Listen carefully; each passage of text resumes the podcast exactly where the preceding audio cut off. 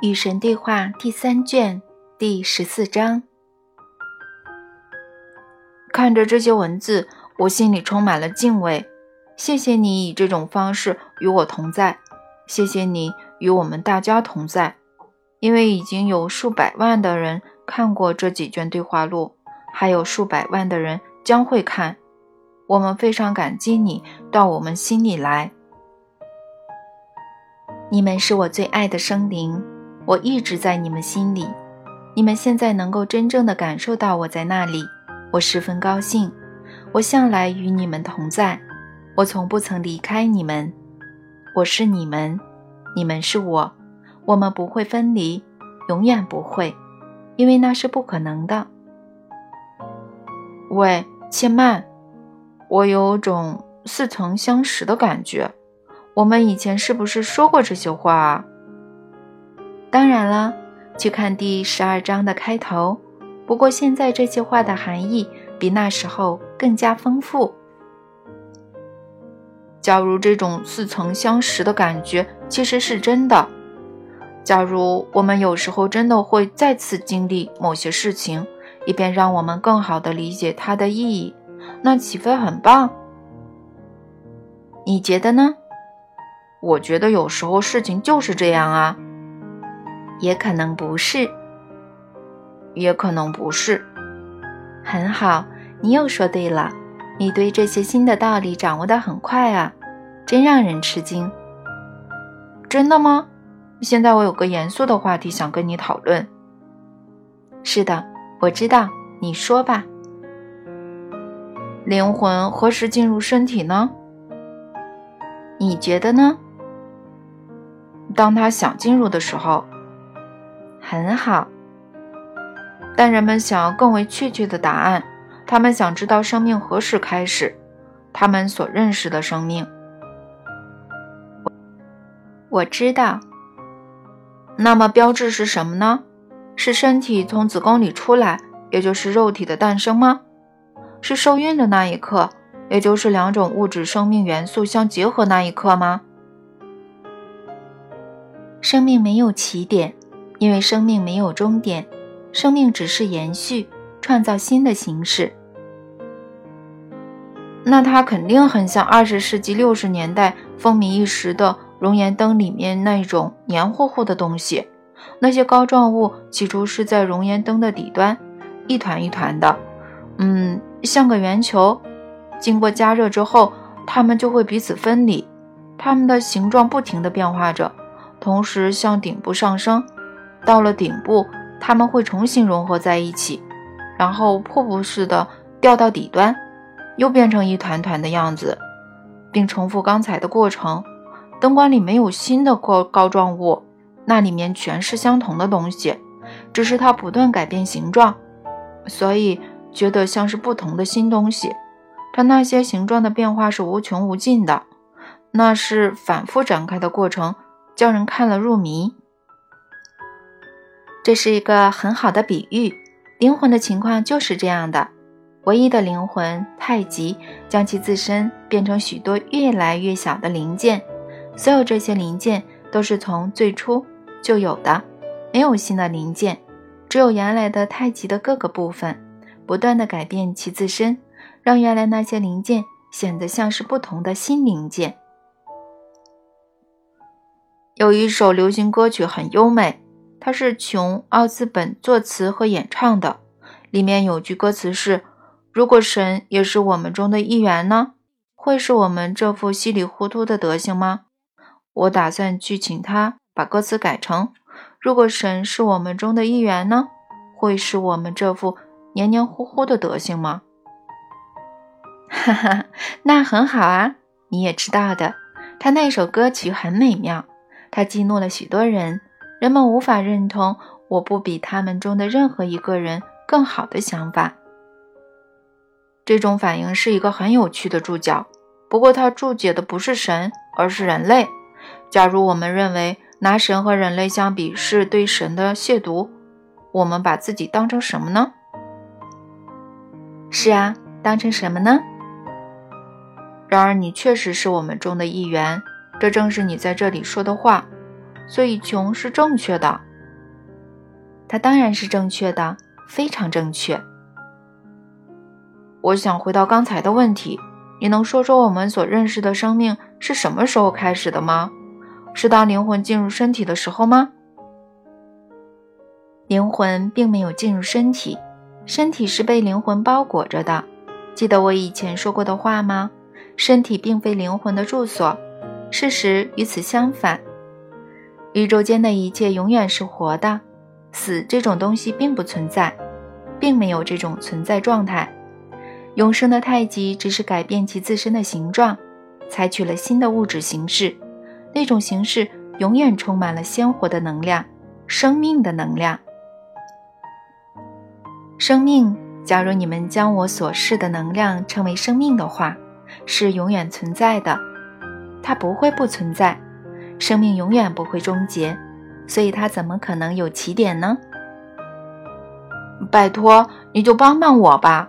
你知道我想要知道什么？是的，我知道，你想让我参与堕胎论战。是啊，真的，我承认，我是说，我遇到了神，我有机会询问这个重要的问题：生命何时开始呢？答案也非常重要，可惜你们听不进去。说来我听听看嘛。它从不开始，生命从不开始，因为生命从不结束。你们想要得到的是一套生物技术理论，将其称为神的法律，依据它来制定人类的行为规范，然后惩罚那些没有依照规范行事的人。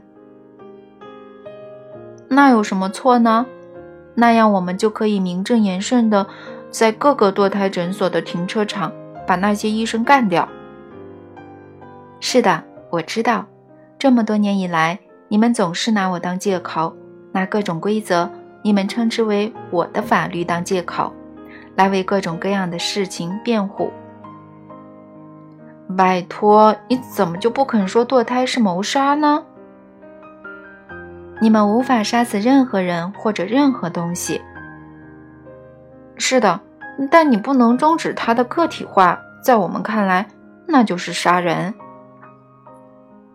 假如我的一部分正在以某种方式进行某个个体化的表达，在没有得到我那部分的同意的情况下，你们是不可能终止其个体化表达的过程的。什么？你说这句话是什么意思呢？我是说，没有哪件事情是违背神的意愿而发生的。生命以及一切正在发生的事情，都体现了神的意愿，也是你们的意愿。我在这套对话录里面说过，你们的意愿就是我的意愿，那是因为我们唯有一个。生命是神的意愿，是他的完美表达。假如某件事情违背了神的意愿，那么它不可能发生。按照神的身份和本质的定义，它是不可能发生的。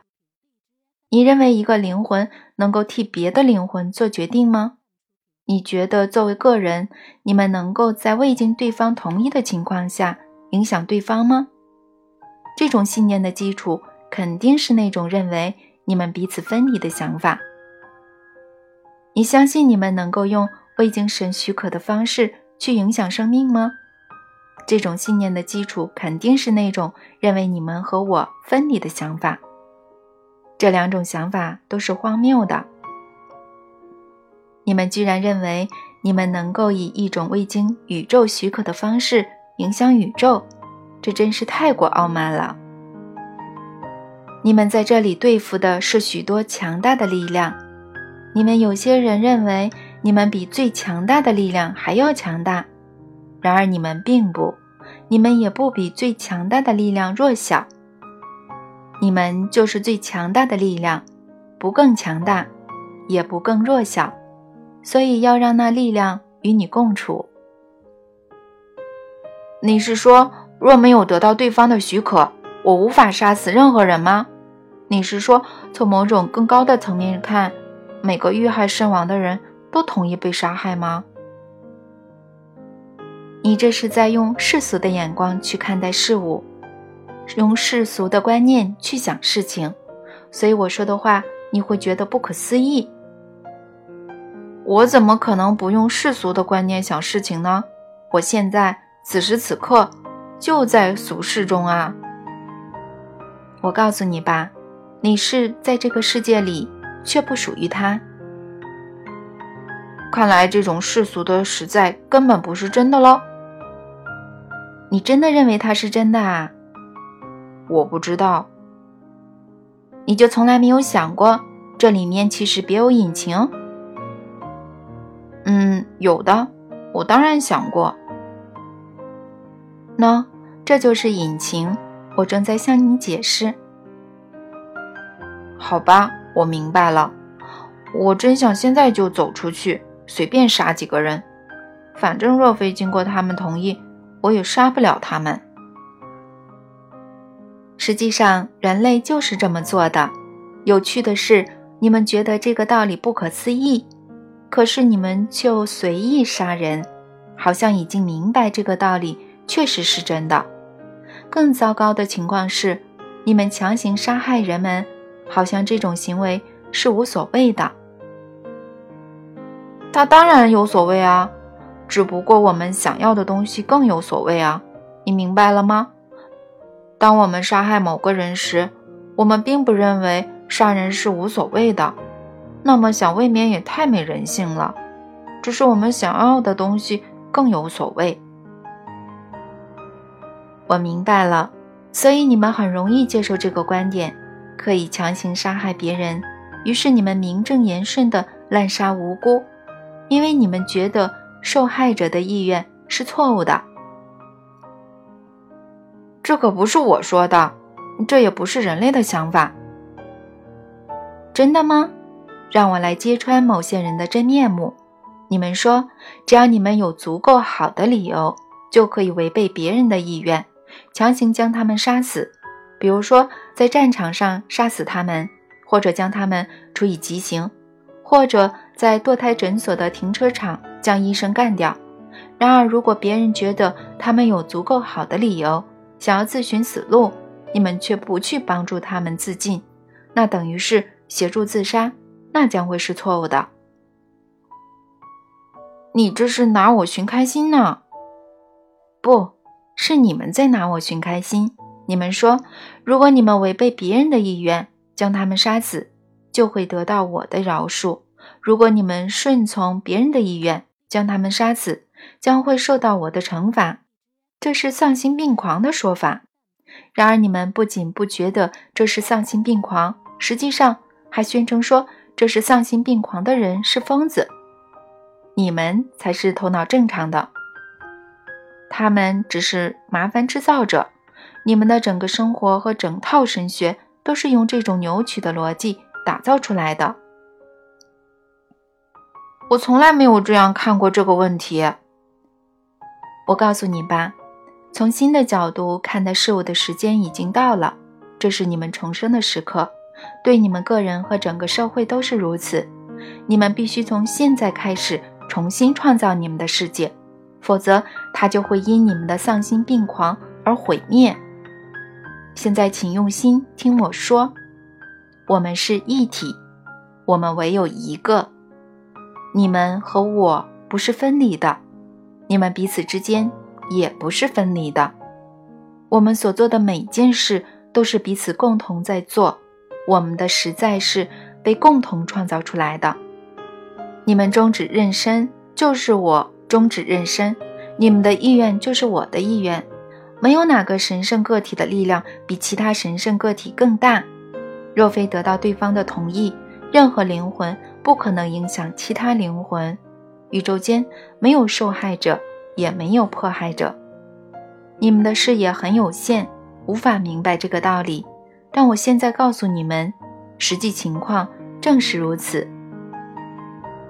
成为任何人，去做任何事，拥有任何东西的理由只有一个，那是你们的身份的直接声明。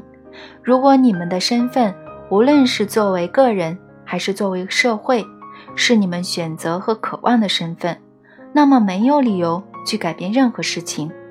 从另一方面来说，如果你们认为还有更美好的经验等着你们去拥有，你们能够比现在更好的去表达神性，倾向着那个真相前进。由于我们所有人共同在创造，所以尽量让别人知道我们当中有些人希望走哪条路，对我们而言是有益的。你可以成为一个领路人，展现你想要创造的生活，邀请别人模仿你的榜样。你甚至可以说：“我就是生活和道路，请随我来。”但要小心点，有人曾经因为说过这样的话而被钉上十字架。谢谢你，我会牢记你的警告，我会低调做人。看得出来你是挺低调的。嗯，如果你说你正在与神对话，保持低调不是很容易做到的事情。这道理别人早就发现了。看来我最好闭上我的嘴。可惜有点晚了。嗯，这该怪谁呢？我知道你要怪谁。好啦，我原谅你。真的吗？真的。你怎么会原谅我呢？因为我知道你为何这么做，我知道你为何来找我，并开始这次对话。当我明白某件事情的起因时，我就能够原谅它可能引起或者造成的所有麻烦。咋咋咋，真有意思啊！要是你能够认为神像你这么宽宏大量就好了。我是这么认为的呀。你跟我的关系真是非比寻常啊！有时候你觉得你不可能像我这么宽宏大量，有时候你又认为我不可能像你这么宽宏大量。难道你不觉得这很有意思吗？确实很有意思。这是因为你认为我们是分离的。如果你认为我们是一体，你就不会有这些想法。这是你们的社会，它是一种婴儿社会，真的是一种落后的社会。和宇宙中高度进化的社会的主要区别，最明显的区别是，在那些高度进化的社会，一切有意识的生灵都清楚的知道他们自己和你们所谓的神并不是分离的。他们也清楚的知道。他们自己和其他人并不是分离的，他们知道他们每个人都拥有整体的一种个体经验。好啊，现在你准备谈论宇宙中那些高度进化的社会啦？我等很久了。是的，我想现在是探讨这个话题的时候了。但在此之前，我真的必须最后一次回到堕胎的话题。你并不是在说，由于违背人类灵魂的意愿的事情不可能发生在他身上，所以杀人是没问题的，对吧？你并不是在饶恕堕胎，或者替我们给堕胎找借口，对吧？我对堕胎的态度和我对战争的态度相同，既不饶恕，也不谴责。每个国家的人都认为我会饶恕他们正在参与的战争，而谴责他们的敌人正在参与的战争。每个国家的人都觉得神站在他们那边，每个理由都蕴含着这样的假设。实际上，每个人都有这样的感觉，或者至少在每当做出选择和决定的时候，都希望这是真的。你知道为什么所有造物都相信神站在他们那边吗？因为我确实是那样的。所有造物本能地认识这个事实。这其实等于说，你们对你们的意愿，就是我对你们的意愿。这其实也等于说，我赋予你们所有人自由的意志。如果以某种方式行使自由意志会带来惩罚，那就没有自由意志。那是对自由意志的嘲弄，将它变成赝品。所以，就堕胎或者战争，购买哪辆车或者与哪个人结婚，性交或者不性交，履行你的职责或者不履行你的职责而言，对和错这种东西是不存在的。我对这样的问题没有好恶之分。你们全都处在定义你们自己的过程之中。每个行动都是自我定义的行动。如果你们对你们现在创造你们自己的方式感到满意，如果它对你们有益，你们可以继续以那种方式创造下去。如果你们不满意，你们将会停止。这叫做进化。这个过程很慢，因为在进化的时候，你们不断的改变你们关于真正对你们有益的是什么的观念，你们不断的改变你们关于快感的概念。别忘了我前面说过的话。你可以根据一个人或者社会对快感的定义，来判断那个人或者社会的进化程度。我想在这里补充一点，你还可以根据他宣称什么对他有益来进行判断。如果走上战场，杀死别人对你们有益，你们就会这么做；如果终止妊娠对你们有益，你们就会这么做，在你们的进化过程中，唯一会发生变化的是你们关于什么对你们有益的观念。这种观念又取决于你们认为你们想要做的是什么。假如你想要去西雅图，那么前往圣何塞对你是无益的。前往圣何塞并非道德错误，它只是对你无益。因而。你们想要做什么？这个问题就变得极其重要，不仅对你们的整个人生来说很重要，而且对你们生活中的分分秒秒来说也很重要，因为生活本身正是在分分秒秒中被创造出来的。我们这次神圣对话的开篇，你称之为第一卷，已经详细的阐述过这个道理，我在这里重新提起来。是因为你似乎需要我来提醒，否则你就不会问我关于堕胎的事情。所以呢，当你准备堕胎的时候，当你准备吸烟的时候，当你准备主食动物的时候，或者当你准备在马路上超车的时候，无论你要做的事情是大还是小，无论你要做的选择是举足轻重还是无足轻重。你要考虑的问题唯有一个：这是我的真实身份吗？这是我现在选择的身份吗？要明白这个道理，没有不造成后果的事情，所有事情都有一个后果，那个后果就是你的身份和本质。你此时此刻就处在定义你的自我的行动中。